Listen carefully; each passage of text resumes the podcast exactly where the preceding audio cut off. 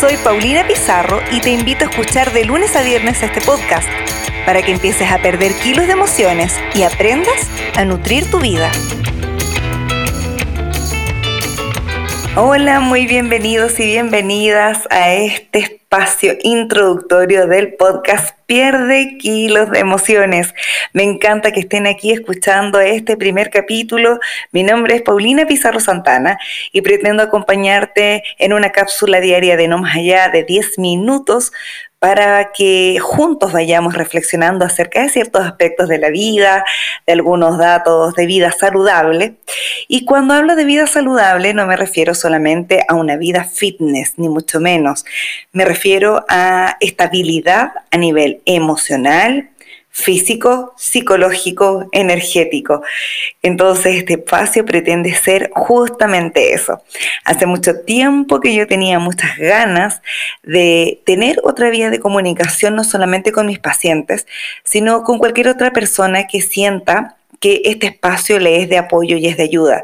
Por eso desde ya los invito a que compartan y comenten todo lo que se les ocurra, temas que quieran conversar, que toquemos, algún eh, tema a lo mejor que a ti te complica, envíamelo por interno, no solamente en los comentarios de esta red social donde tú estés escuchando el podcast, sino también puedes meterte directamente en el Instagram del Pierde Kilos de Emociones, que es Peca Emociones o en el fanpage Pierde Kilos de Emociones.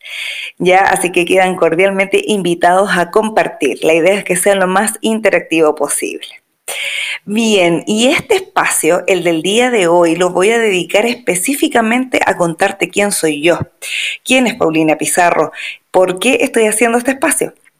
Bien, te cuento, yo soy periodista de formación, pero llegué al mundo del EFT o de Emotional Freedom Techniques o técnica de liberación emocional hace dos años. Esto fue producto de que la vida me terminó podríamos decir, dando un knockout, donde caí eh, enferma con muchísimo sobrepeso, obesidad en realidad, estaba en 93 kilos, y viendo cómo la vida se me iba pasando como sin un, ¿cómo le podríamos decir? Sin un bienestar completo.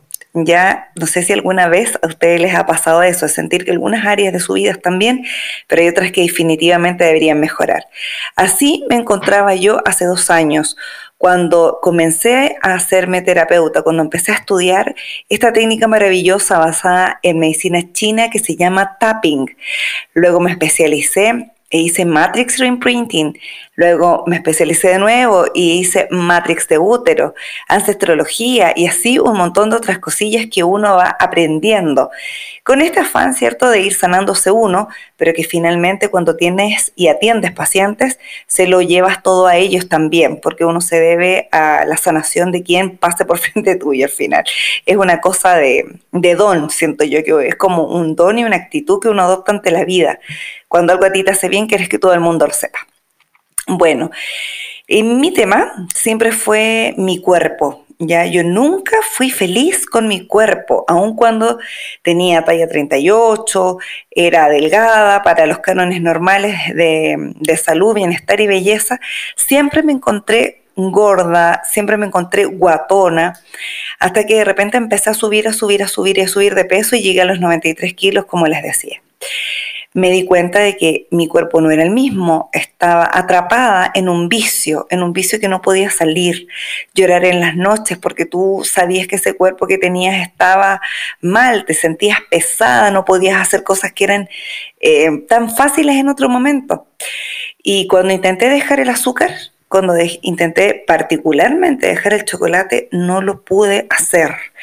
Me desesperaba, Recuerdo que había días en que era en la Pascua de Resurrección, en Semana Santa, cuando tienes huevitos de chocolate. Y me recuerdo haberme comido dos huevos gigantes y aún así comerme el tercero cuando ya no tenía ganas de hacerlo, pero no podía parar. Busqué ayuda. Solo algunas personas podrán entender lo que estoy hablando.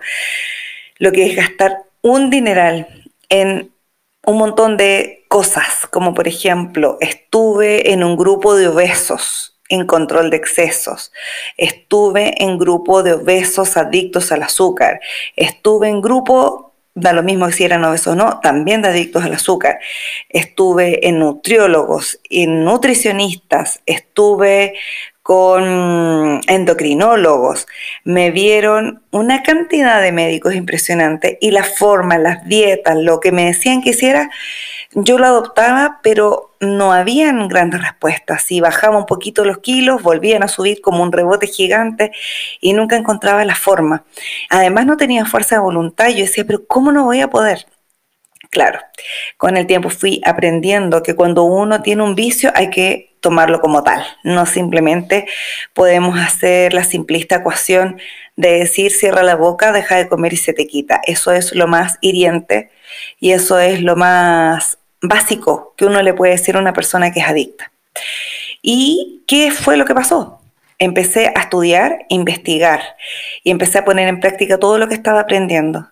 Y un buen día empecé a recibir en mi consulta a muchas personas que estaban eh, con los mismos problemas que yo había tenido y más otros de personas que se habían hecho operaciones, habían vuelto a engordar o personas que se habían operado, estaban más delgadas, pero sentían profundo desazón al mirar su cuerpo, estaban irreconciliadas, o más bien dicho, peleadas con su imagen. Empecé a trabajar con ellas, empecé a buscar esta solución para ellas y mm, un buen día estaba yo pensando cómo podía hacer esto más masivo, que no fuera solamente para las personas que podían venir a mi consulta. Y fue así como de pronto generé 10 sesiones, dije, esto va a ser grupal, este va a ser con apoyo a nivel individual y grupal, y se va a llamar Pierde kilos de emociones, porque yo sentía en mi corazón que la primera cosa que nosotros debíamos hacer era sanar las emociones para recién poder empezar a sacar desde adentro todas las otras cosas que nos hacían daño, como una mala alimentación primero había que estabilizar la emoción.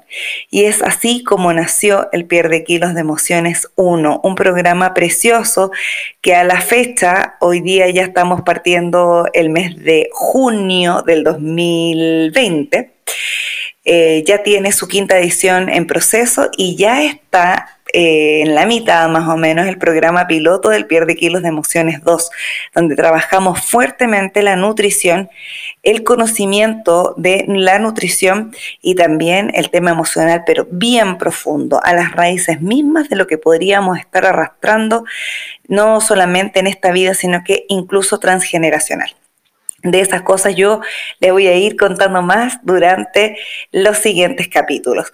Por ahora solamente lo quiero dejar invitados e invitadas para que hagan de este espacio algo cotidiano. Les puede ayudar, les puede servir, les puede también traer alguna lucecita em, o idea para mejorar ese proceso que, en el que puedan estar en la vida en este minuto. Así es que si quieren seguir conociendo más, los invito a que escuchen los siguientes cuatro podcasts de esta semana. Les envío un abrazo grande, fraterno a todos y todas quienes nos escuchan y de verdad invitarlos a que pasen por las redes sociales, que nos escriban, que me escriban. Yo soy la que contesta todas las cosas que ustedes ponen ahí porque me encanta estar en contacto con ustedes. Así es que los dejo invitados y nos escuchamos en el capítulo siguiente. Un abrazo. Esta sesión se termina y tú ya tienes un nuevo desafío para este día. Comparte, comenta y suscríbete para llevar tu mente y tu cuerpo a un mayor nivel cada día.